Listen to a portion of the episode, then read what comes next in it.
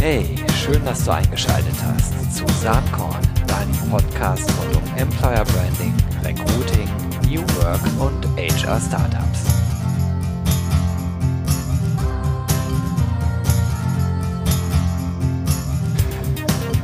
Ja, ich sitze hier in den wirklich, wirklich, wirklich sehr schönen Räumen der Founders Foundation in Bielefeld und äh, bin total glücklich, dass ich heute mit dem Co-Founder und Co-CEO sitze. Das ist nämlich Sebastian Borek. Hi Sebastian. Hi Gero, schön, dass du hier bist. Ich freue mich auch mal wieder hier zu sein und bin äh, total beeindruckt. Ähm, dieses Gebäude hier ist, glaube ich, jetzt so ungefähr zwei Jahre alt. Kommt das hin? Ja, er, äh, das Gebäude ist vor zwei Jahren aufgebaut worden, aber äh, so, also wir, also sozusagen von außen. Ja. Ne, von daher muss man sagen, ich weiß nicht, wie alt ist ein Gebäude, wenn man es baut oder wenn es fertig ist? Die zentrale Frage ist, wie lange seid ihr hier drin? Genau, ein Jahr sind wir jetzt. Ein Jahr seid ihr hier drin. Und das ist äh, mega für alle, die das jetzt hier nur hören und Bielefeld gar nicht kennen oder die Vermutung haben, Bielefeld gibt's gar nicht. Haha, da hätten wir das auch schon mal abgehakt. Ähm, die Founders Foundation war vorher in deutlich kleineren Räumen, in Sichtweite allerdings von hier aus. Und äh, dieses Modell hat sich so erfolgreich entwickelt, dass inzwischen ähm, ein wirklich sehr beeindruckendes äh, Start-up-Hub-Gebäude in Bielefeld in Ostwestfalen entstanden ist. Wie ist das überhaupt gekommen? Ihr seid ja ursprünglich mal, glaube ich, von der Bertelsmann Stiftung gegründet worden. Ähm, und du warst in der glücklichen Rolle, zusammen mit deinem Kollegen das an den Start zu bringen. Ja. Wie war das damals? Ja, also wie es ganz früher war, weiß ich selbst nicht, weil das Projekt ist tatsächlich in der Bertelsmann Stiftung äh, konzipiert worden. Und ich hatte ehrlich gesagt mit, mit Stiftungs- und gemeinnütziger Arbeit relativ wenig Einblick. Ich Du bist ja eher Unternehmer, ne? Ja, ich fand es immer toll, dass es das gab und gibt. Und ich habe mir auch immer gedacht, ne, wenn ich viel Geld verdiene, dann würde ich es auch in eine Stiftung packen und was Gutes tun. Ähm, aber der, ich habe nie äh, sozusagen äh, mir vorstellen können, dass die Bertelsmann Stiftung auch so das Thema Startup-Ökosystem und Ausbildung für Unternehmer als Thema entdeckt. Und ähm, so bin ich, bin ich selbst dazu gekommen ähm, als ich von der Idee hörte, war ich gleich fasziniert, weil im Endeffekt habe ich schon gesehen, dass es große Defizite in Deutschland gibt. Also gerade unternehmerische Ausbildung und gerade auch wenn es Unternehmertalente gibt, dass die eigentlich gar nicht wussten, wo sollen sie hingehen. Es gab dann immer bei Universitäten gibt es so Gründungsbüros oder Sprechstunden und bei der IHK. Aber gerade für, sage ich mal, Unternehmer, die im Tech-Bereich was machen wollen und die eben nicht gerade in Berlin sind, gab es nichts. Und das war echt ein Defizit. Das habe ich ehrlich gesagt. Heute sehe ich das viel klarer, aber wirklich dank, dankenswerterweise hat die Bertelsmann Stiftung dieses Defizit identifiziert, ein ganz tolles Konzept entwickelt. Und dann äh, habe ich das gemeinsam mit Dominik aufbauen dürfen. Und das machen wir jetzt seit fast vier Jahren schon. Die Zeit rennt, dass ich, dass ich am liebsten noch mal zehn Jahre jünger wäre, weil ich glaube, wir, wir brauchen noch viel Energie und Kraft und das wird noch länger dauern, bis das hier so richtig zum Fliegen kommt. Auch wenn es schon toll ist, aber im Vergleich ne, äh, zu was notwendig ist, um die Zukunft zu gestalten, ist das immer noch ein, ein kleiner Tropfen mhm. auf dem heißen Stein. Naja, ihr wirkt beide so, als hättet ihr noch verdammt viel Energie Ja, und von daher mache ich mir an der Stelle mal keine Sorgen. Ähm, das ist ja interessant, ausgerechnet in Ostwestfalen äh, sowas zu starten. Aber die Bertelsmann Stiftung hat das ja auch nicht einfach nur so gemacht, weil Bertelsmann in Gütersloh ist, sondern ich glaube, einer der Gründe war damals auch schon zu sagen, ähm, Ostwestfalen ist eine der Regionen mit wirklich dem stärksten Mittelstandanteil in Deutschland. Und ich glaube, der Hintergedanke spielt eine ganz große Rolle, oder? Ja, ich kann nicht in die Köpfe gucken der Leute, die das damals äh, initiiert haben, aber es natürlich, ähm, ich, also ich vermute, es hat schon mit der, mit der Unternehmerfamilie zu tun, die einfach hier leben und natürlich auch ein weltweit agierendes Unternehmen aufgebaut haben und dadurch sehr viel rumkommen, aber auch ein bisschen dann auch Vergleiche ziehen zu anderen Ländern und einfach gesehen haben, hier, hier passiert viel, äh, der digitale Wandel ist nicht aufzuhalten, der ist auch, äh, der kann auch äh, zerstörerisch sein, wenn man sich nicht vorbereitet. Gerade im, im Medienbereich hat man das ja gesehen, also viele Geschäftsbereiche sind schlichtweg weggefallen, aber neue sind halt entstanden. Und ich glaube, das war auch ist sicherlich ein Grund, da so einen Impuls in eine Region zu, zu geben.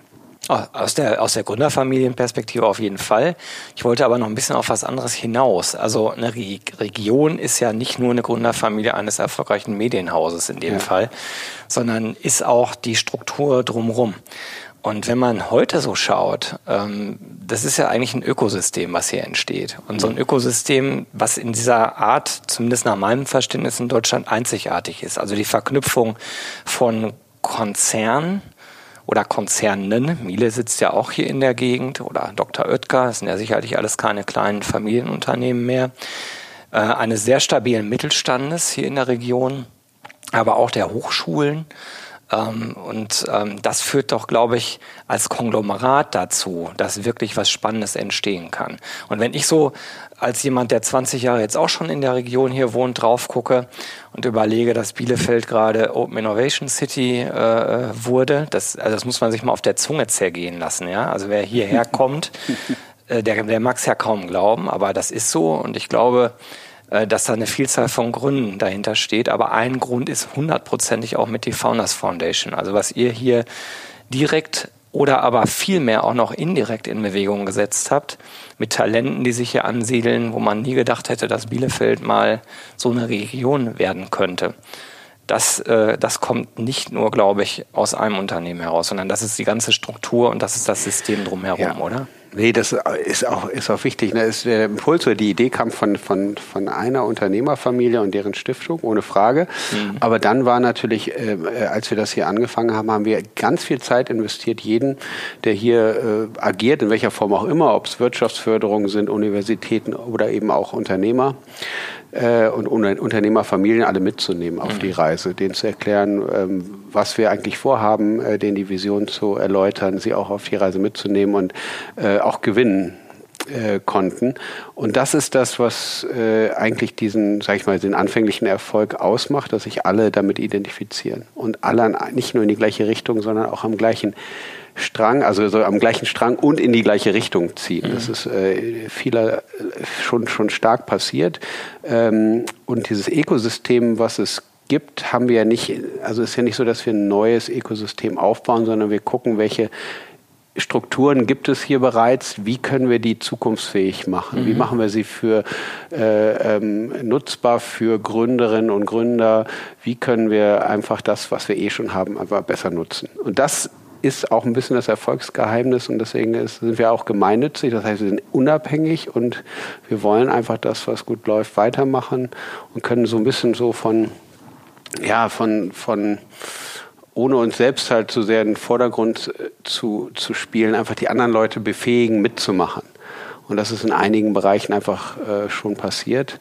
Ähm, und ja, von daher ist es einfach für uns einfach schön zu sehen, dass die Founders Foundation mittlerweile ja mehr ist als wir selbst. Wir sehen es halt gar nicht. Wir kriegen dann immer so, ach Mist, das ist ja interessant, das haben wir gar nicht gesehen, das, äh, das ist ja auch dadurch entstanden. Und also es ist wie so ein Dominoeffekt, mhm. kann man das sagen. Das hätte ich auch nicht für möglich gehalten. Vielleicht kommt daher auch das Wort Stiftung. Vielleicht kommt das von Anstiften. Anstiften, ja. Ne? Wie, wie, ist das eigentlich? Also ähm, lass uns mal kurz aus so einer Gründerperspektive mhm. drauf gucken. Äh, nehmen wir an, ich wäre jetzt so ein Gründer, hätte eine coole Idee und würde denken, verdammt noch eins, äh, wie soll ich denn jetzt damit starten? So, wie läuft das bei euch? Kann, kann ich mich dann einfach äh, an euch wenden und sagen, guck mal hier, ich habe eine geniale Idee, mhm. hört euch die mal an und unter welchen Voraussetzungen helft ihr dann eigentlich? Wie, wie läuft dieser Prozess ab? Hm, ja, es, ist vielschichtig, weil Gründerinnen und Gründer haben unterschiedliche Ideen, sind in unterschiedlichen Situationen. Äh, und wir haben geguckt, dass wir möglichst vielseitig aufgestellt sind, dass wir eigentlich jeden dort abholen können, wo, wo sie, er oder sie halt gerade ist. Ähm, also eins ist, also, also wenn Gründerinnen und Gründer eine Idee haben, an dem Zeitpunkt möchten wir gerne mit denen in Kontakt kommen. Mhm. Das ist nicht immer der Fall. Manchmal haben die Ideen und brüten mit ihren Ideen wirklich teilweise ein, zwei Jahre, obwohl sie eigentlich nur den Schritt rüber in die Founders Foundation machen könnten. Also das heißt, wir wollen möglichst gucken, wir, dass wir an Universitäten, bei, bei Unternehmen, bei verschiedensten Events äh, sozusagen präsent sind, um äh, zu sagen, hallo, wenn ihr eine Idee habt oder wenn ihr gründen wollt, kommt zu uns, wir können euch helfen. Also das hat sehr viel mit Vertrauen zu tun. Ich glaube, das ist das Erste, was wir gemacht haben. Das Zweite ist, dass wir, wenn, äh, dass es oft nicht um die Idee geht, sondern eigentlich um das unternehmerische Talent oder den unternehmerischen Willen, die mhm. Ambition, mhm. die Attitude, das Mindset. Das ist das Wichtigste. Also jemand, der einfach Lust hat, was Neues zu entwickeln, der hochkreativ ist und äh, der ist bei uns einfach wunderbar aufgehoben. Weil alles andere, das Gründen und was man dazu braucht, Mitgründer zu finden, die Technik zu entwickeln, welche Schritte man zu, zu, zu folgen hat, wie man an Kapital kommt, um seine Ideen zu finanzieren, das, das können wir wirklich super gut liefern und leisten. Was wir nicht äh, äh, erzwingen können oder ist die Haltung. Ist die Haltung. Ja, ja.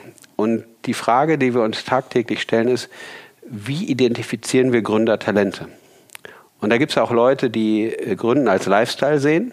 Das ist einfach cool und hip und viele mhm. Leute assoziieren mit Gründen Erfolg und Freiheit, äh, sind aber vielleicht nicht in der Lage oder auch bereit, das Opfer dafür zu bringen. Also es ist wirklich schon durch viele Shows, man sieht dann, was hier der Frank Thelen macht, ähm, wie heißt nochmal die Show, der, so hier Höhle, der, Höhle Löwen. der Löwen. Ach, sehr super, ich muss eigentlich nur ins Fernsehen kommen und dann sage ich irgendwie meine Idee und dann geben die mir Geld und dann bin ich irgendwie im Mediamarkt und habe meine Produkte überall und toll und toll es freut uns sehr, dass viele dazu den Zugang zum Gründen finden, aber es ist halt einfach nur die halbe Wahrheit. Also Gründen und Unternehmertum hat, sehr, hat einen hohen Preis. Und es gibt halt in dem Fall auch mal sehr wenige, die dann auch damit Erfolg haben und meistens auch sehr, sehr spät in ihrem Leben.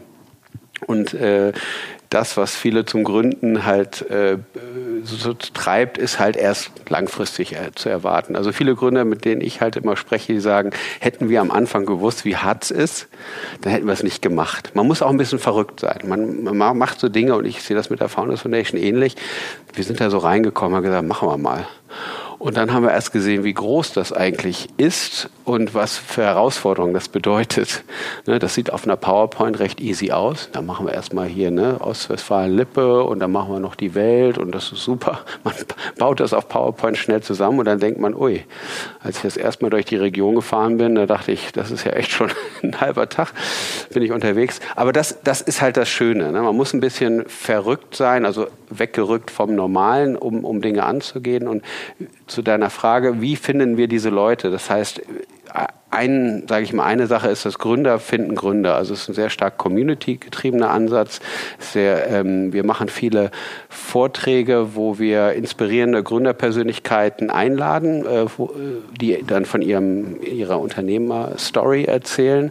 Es gibt auch so die genannten Fuck-Up-Nights, die wir am Anfang sehr mhm. stark mit unterstützt haben, wo Leute vom Scheitern reden und das unglaublich witzig ist, aber es macht die Gründer so nahbar und am Ende eines Scheitern ist auch irgendwie immer der Erfolg. Ne? Die meisten Gründer, die wir hatten, sind dann halt am Ende doch irgendwie erfolgreich geworden. Und das Scheitern ist halt Teil des Lernens. Also das sind so sind die Sachen. Und natürlich, wenn Leute unsere Programme besuchen, dann sprechen sie positiv drüber und, und gewinnen dann andere, zu uns zu kommen. Nur um das jetzt mal wirklich, wirklich klarzustellen für diejenigen, die jetzt hier diesen Saatkorn-Podcast äh, sich anhören. Ich, ich habe so eine Serie auf Saatkorn, wo ich HR-Startups vorstelle. Mhm. Und äh, das sind inzwischen unglaublich, das sind über 100 Startups inzwischen, die da vorgestellt worden sind. Also man könnte den Appell jetzt mal loswerden, auch wenn ihr nicht in der Region OWL seid.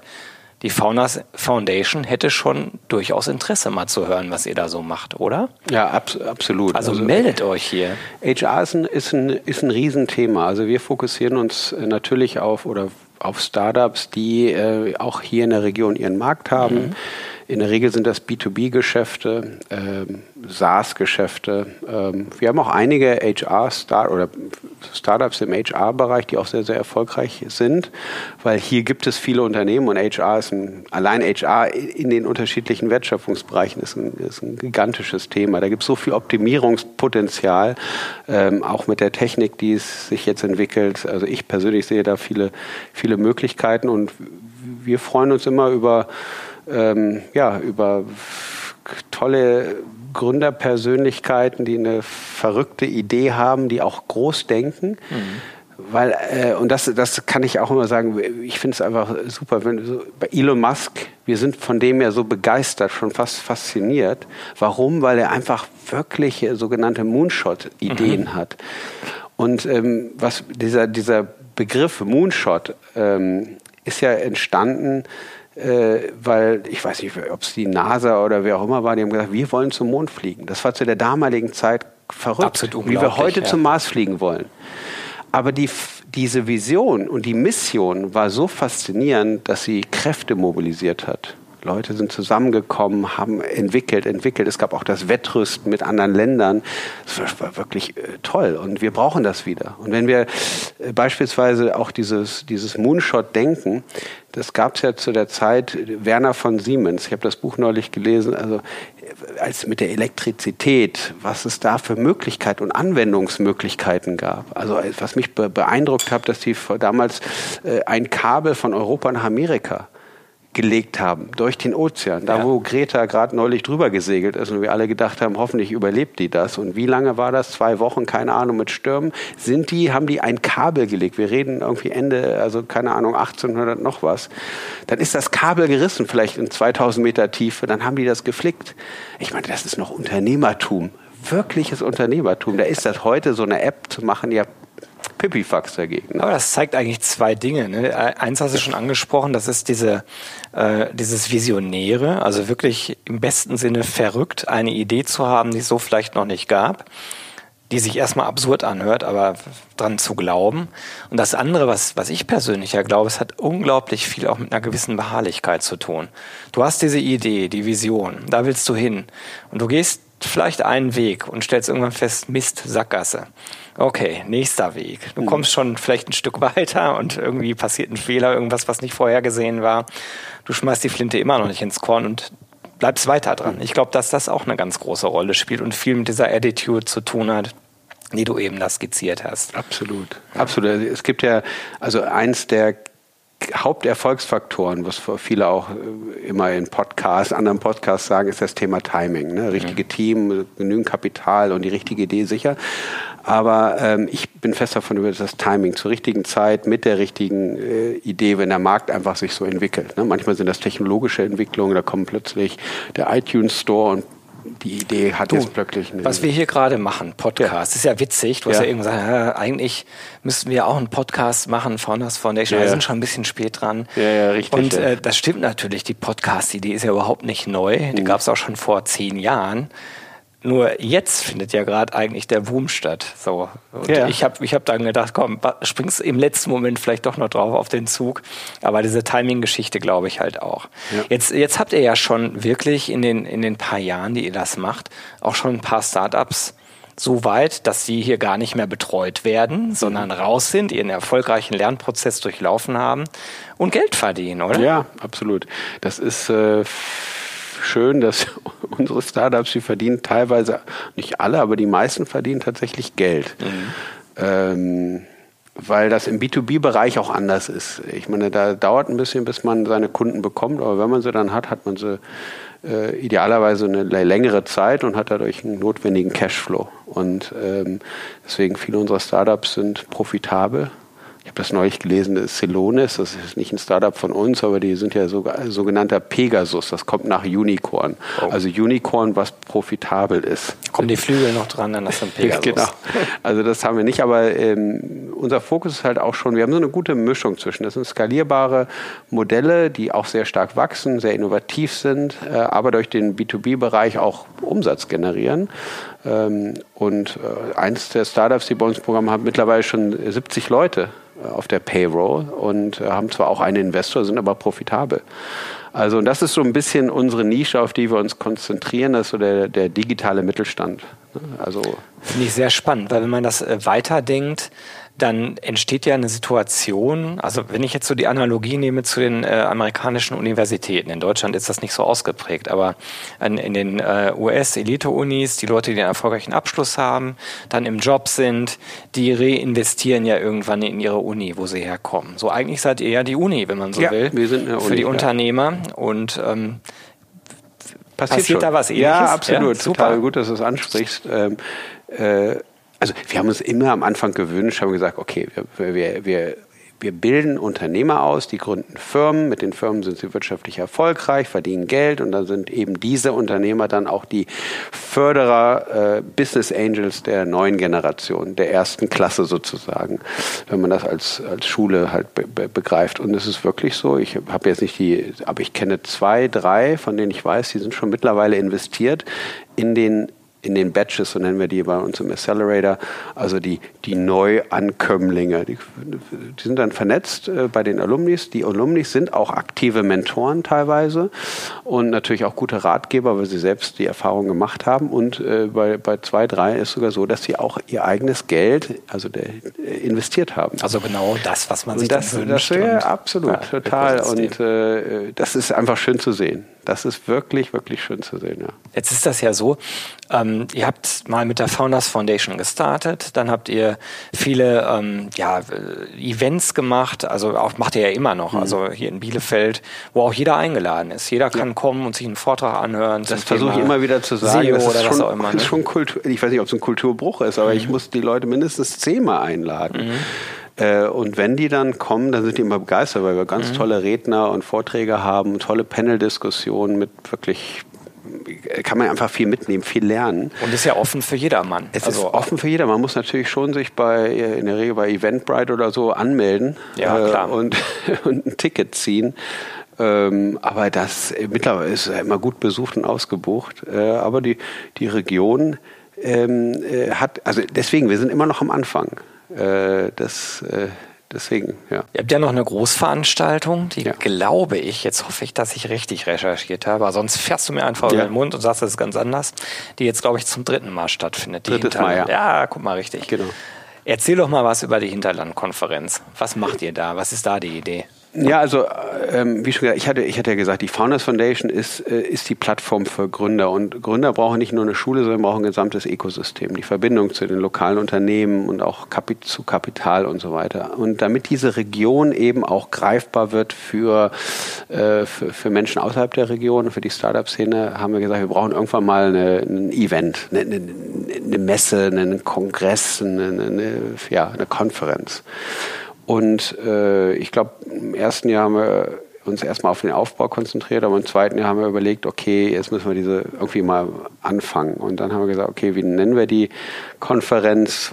Und da kamen wir so auf das, den äh, Hinterland, das hat eine Agentur, ein Texter einer Agentur gesagt, Hinterland. Da dachten wir, ja, aber Hinterland wollen wir nicht sein, wir wollen ja Vorderland sein. Hm. Aber dann haben wir recherchiert und haben gesehen, dass Hinterland eigentlich nicht für hinterwäldlerisch oder sowas steht, sondern vielmehr für Substanz.